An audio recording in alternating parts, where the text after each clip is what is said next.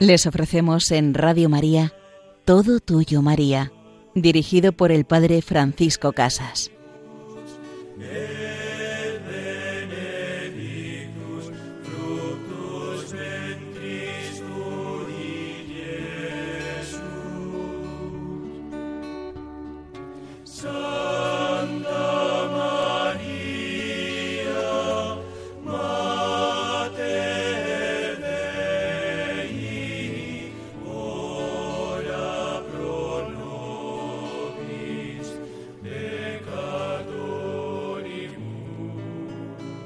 Ruega por nosotros, Santa Madre de Dios, presenta ante tu Hijo la oración de los que te necesitamos.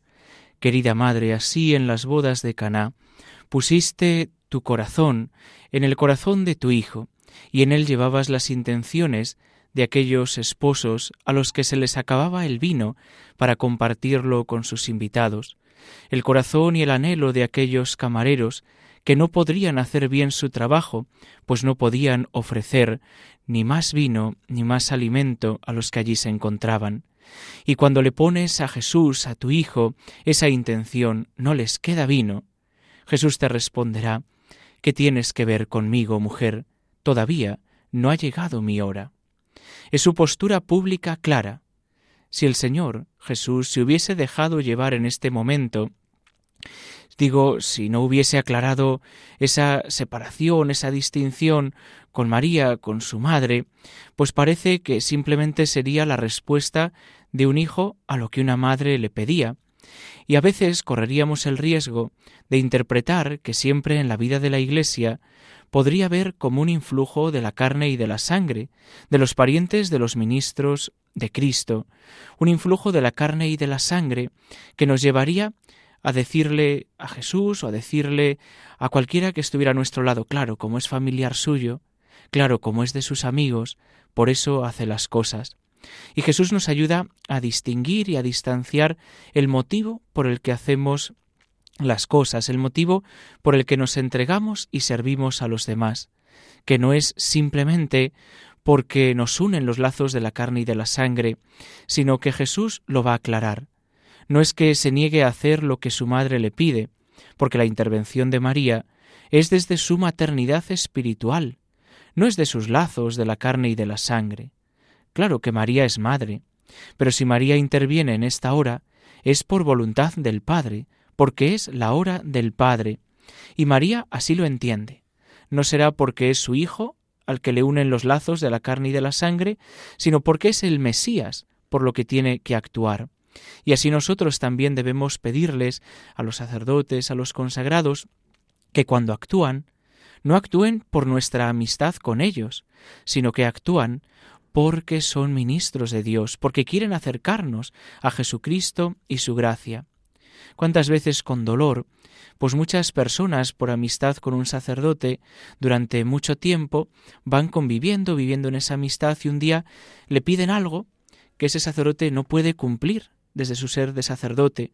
No puede cumplirlo porque no es lo que conviene o porque no corresponde con su vocación y entonces esa familia o esa persona puede sentirse como fallada o dolida por ese sacerdote que no ha correspondido con la amistad y te puede decir con lo que yo he hecho por usted, con lo que yo le he cuidado, con lo que yo le he querido, ya, pero no es ese el motivo por el que yo actúo y trabajo, sino que mi ser sacerdote tiene que ir separado también de esos lazos de la amistad, de esos lazos del amor.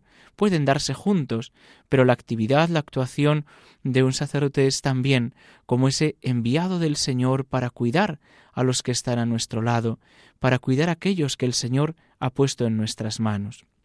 Y así María le pide a su hijo que también ayude a aquellos novios, ayude a aquellos camareros, pero por ser el Mesías, por ser el Salvador, por ser aquel que quiere alegrar el corazón del hombre. María, intuyendo lo que va a suceder, prepara sus corazones, prepara el corazón de aquellos que están allí para la docilidad a Cristo y les va a decir, haced lo que Él os diga. María, intuyendo lo que va a suceder, y antes de retirarse, se dirige a los servidores Y entonces, como lo estaban pasando mal, se va a acercar y les va a decir aquella que es mediadora del mediador, medianera de toda gracia, id a él, id a Jesús. María tiene la gran tarea y labor de acercar las almas a Cristo, acercar las almas a su Hijo. Y ahí nace también nuestra gran vocación, llevar almas a Dios. ¿Cuántas veces intercedemos por un hijo, por un familiar, por alguien conocido que lo está pasando mal, y le decimos, Jesús, mira, acuérdate de él, y le decimos a esta persona, reza, mira, busca al Señor, vete a visitarlo al sagrario, él nunca te abandonará. María se lo dirá a estos servidores con una docilidad fuerte, con una gracia tan grande, que sólo eso explica que ellos sean tan dóciles para ser ministros de las obras divinas. María está convencida de que su Hijo va a actuar. María está convencida de que nunca les va a abandonar. Ser ministro de las obras divinas es algo muy difícil, porque es algo que nos supera y que no se rige por los criterios de nuestra limitación. Es colaborar en obras a la altura de Dios, y esto nos sobrepasa, nos causa vértigo interiormente. Hay que tener un corazón muy fuerte, una fe muy firme, para que uno se preste a colaborar en estas obras. Y María prepara el corazón. Haced todo lo que Él os diga. Con qué convicción debió decir esto la Virgen, con qué fuerza. Todo lo que Él os diga, sea lo que sea, aunque os parezca difícil, aunque os parezca absurdo, lo que Él diga, haced todo lo que Él diga y una vez preparado el corazón de los servidores para la obediencia apostólica a Cristo, María se retira, pero se retira gozosa. Da la impresión de que se retira llena de paz, como frotándose las manos, pensando lo que va a suceder. Ahora va a ser el momento de la gloria de Cristo. Ahora va a actuar el Señor a lo Dios, a su manera. Y en efecto, aquellos servidores que andaban tan angustiados, Tenemos que hacernos presentes de un modo realista en esta escena. Tenemos que imaginar cómo estaría el apuro que tendrían estos servidores, pues no tenían vino. Y entonces estaban esperando a ver qué podría ocurrir. Un vino que no llega, no saben qué hacer, y miran esas palabras de María, haced todo lo que Él os diga. Y se acercan, se acercan a Jesús y le dirían, mira, Señor, aquella mujer que va para allá nos ha dicho que vengamos es que no llega el vino, está escaseando mucho, ¿qué hacemos? Y Jesús les dirá, ¿veis esas tinajas de agua? Pues llenadlas, llenadlas hasta arriba, llenadlas de agua. Y entonces ellos no se plantean nada. Dicen, pensarían, pero si agua tenemos toda la que queramos, si no está ahí el problema. Dice, esta persona no lo ha entendido. Lo que necesitamos es vino. Jesús es vino, no es agua pero sin embargo ellos obedecen, ellos actúan y empiezan a llenar hasta arriba las tinajas. Terminan y se vuelven otra vez, ya están llenas. Bueno, ¿y ahora qué? ¿Qué hacemos? ¿Qué hacemos, Jesús? Pues ahora les dice, sacad de esas tinajas y llevádselas a aquel que está gritando, a ese mayordomo que tiene tan mal genio, llevádselo para que lo pruebe, porque les habría estado echando la bronca ¿Cómo no habéis previsto que podían beber tanto? ¿Cómo no podíais haberos dado cuenta? Llevádselo. Sacad ahora y llevádselo. Entonces ellos sacan ese agua, ese líquido que, con el que han llenado las tinajas, y alguno pensaría, pero si es que nos va a tirar la tinaja y toda la cabeza, si las hemos llenado de agua, y ese señor lo que pide es vino. Y Jesús les dice, llevádselo al mayordomo. Y ellos se lo llevaron. Y el mayordomo probó el agua convertida en ese vino riquísimo, tanto que le llevó a enfadarse con los novios y les gritó ¿Pero qué es esto? Todo el mundo pone primero el vino bueno, y cuando ya no distinguen un vino de otro, entonces saca el peor.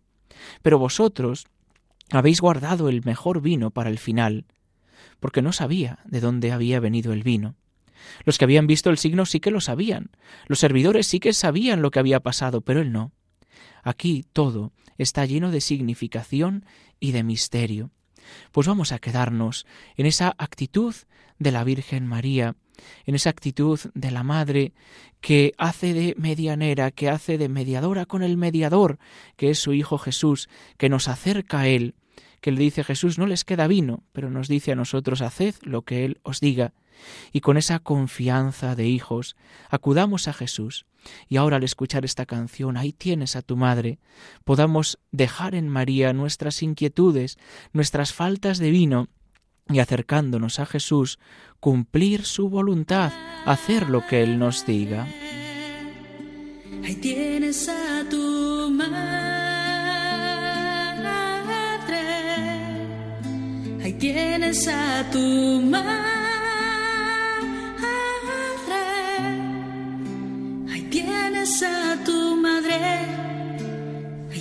a tu madre. cómo hacer una oración.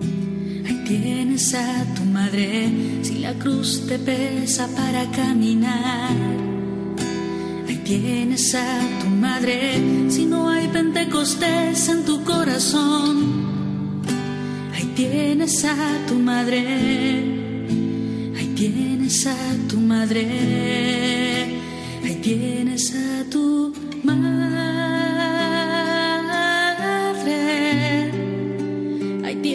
a tu madre.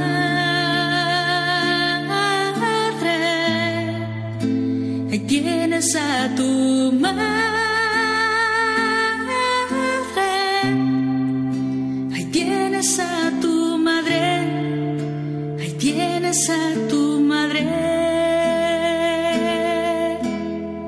Si estás viviendo fuerte la hora del dolor, ahí tienes a tu si estás padeciendo alguna enfermedad. Ahí tienes a tu madre si te encuentras sumido en desesperación. Ahí tienes a tu madre. Ahí tienes a tu madre. Ahí tienes a tu madre.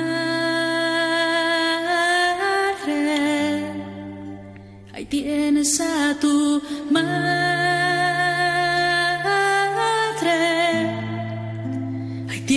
a tu madre. Ahí tienes a tu madre. Ahí tienes a tu madre. Ahí tienes a tu madre.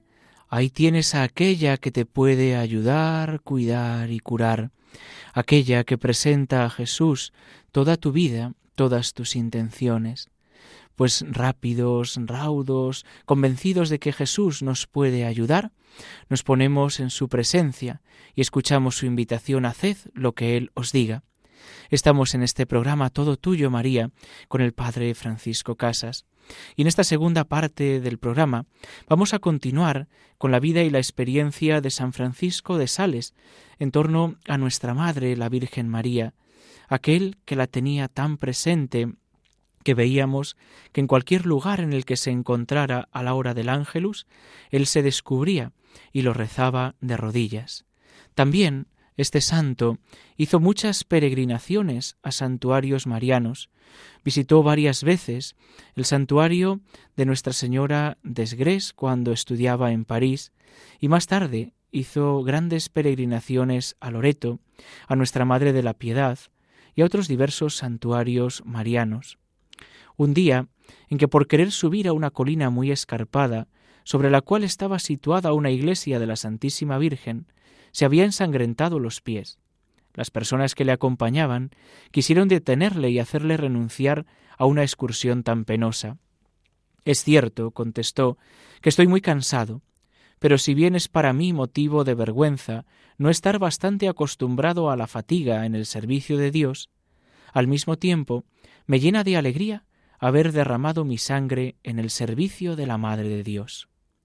Era tanta la devoción del santo obispo a María, que hablaba de ella en todos sus sermones, en todas sus pláticas, y siempre que tenía ocasión para ello. Predicaba en todas sus fiestas, y el fervor, la alegría, la elocuencia de su palabra manifestaban sus sentimientos interiores.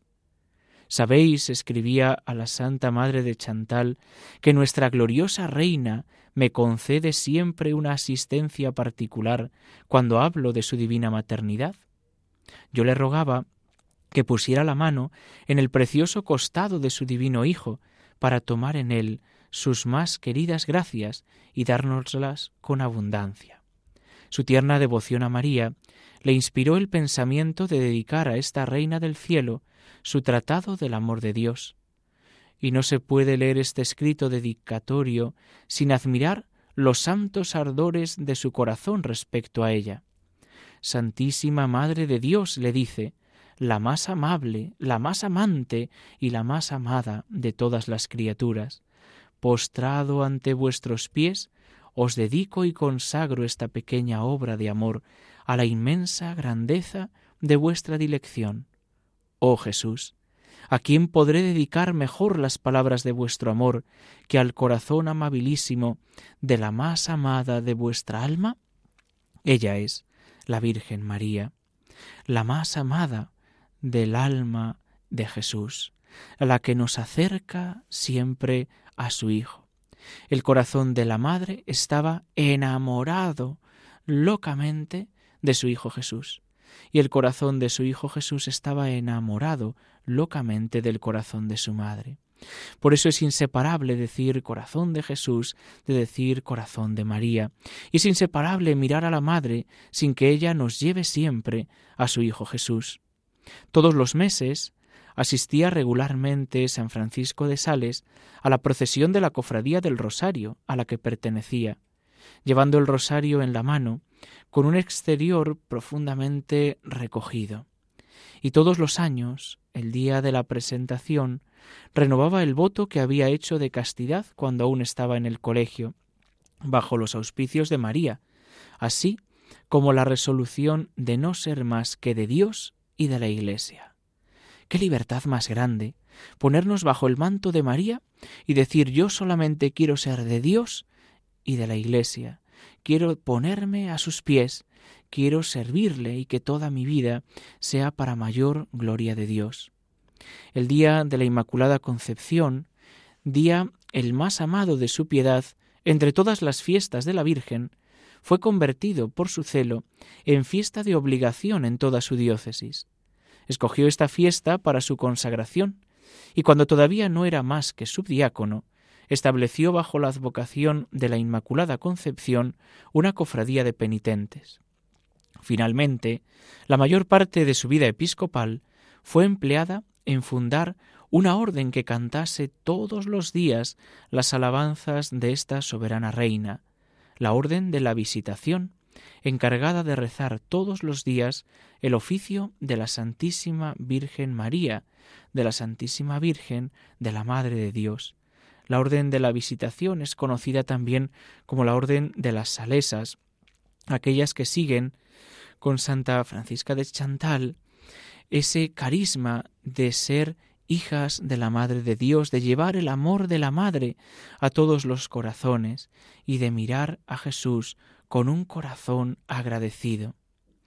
La Virgen María, nos recordaba San Francisco de Sales, es la más amable, la más amante y la más amada de todas las criaturas. Que nos podamos quedar también nosotros con estas tres actitudes. Los más amables, los más amables con aquellos que se acercan a nuestro lado, con los que convivimos, amable teniendo ese toque de dulzura y de caridad, ese toque delicado con aquellos que el Señor pone en nuestro camino, los más amantes, los más apasionados amantes del Señor y de los hermanos, entregados con el fuego del amor de Dios al servicio, a la alabanza, a la gloria del Padre, en la oración, en el sacrificio, en la Eucaristía y con aquellos que se ponen a nuestro lado. Y también reconocernos los hijos amados, los más amados de todas las criaturas, con una dignidad poco inferior a los ángeles. Así nos lo recordaba ese salmo. El Señor te ha hecho poco inferior a los ángeles, te ha coronado de gracia y dignidad. ¿Qué es el hombre, Señor, para que te acuerdes de él? ¿Qué es el ser humano para que le des poder? Señor, nos has hecho tus hijos, las criaturas más amadas. Por eso que nunca nos sintamos solos, pues siempre el Señor está a nuestro lado, nos lleva en la palma de su mano, y siempre nos invita la Virgen María a recordar que su Hijo lo puede todo, y que a Él tenemos que confiar nuestra vida. Si se acaba el vino de tu vida hoy, ahí tienes a tu madre. Si se acaba el vino de tu alegría, de tu esperanza, de tu amor, de tu luz, si se acaba el vino de tu trabajo, ahí tienes a Jesús que lo puede todo, y tu Madre la Virgen te coloca siempre ante Jesús y te dice, haced lo que Él os diga. Con esta disposición nos despedimos, nos invitamos a hacer, a seguir el camino que Jesús nos quiere marcar. Podemos escuchar de nuevo este programa en el podcast de Radio María, todo tuyo María, arroba radiomaria.es. Y la bendición de Dios Todopoderoso, Padre, Hijo y Espíritu Santo, descienda sobre vosotros. Alabado sea Jesucristo.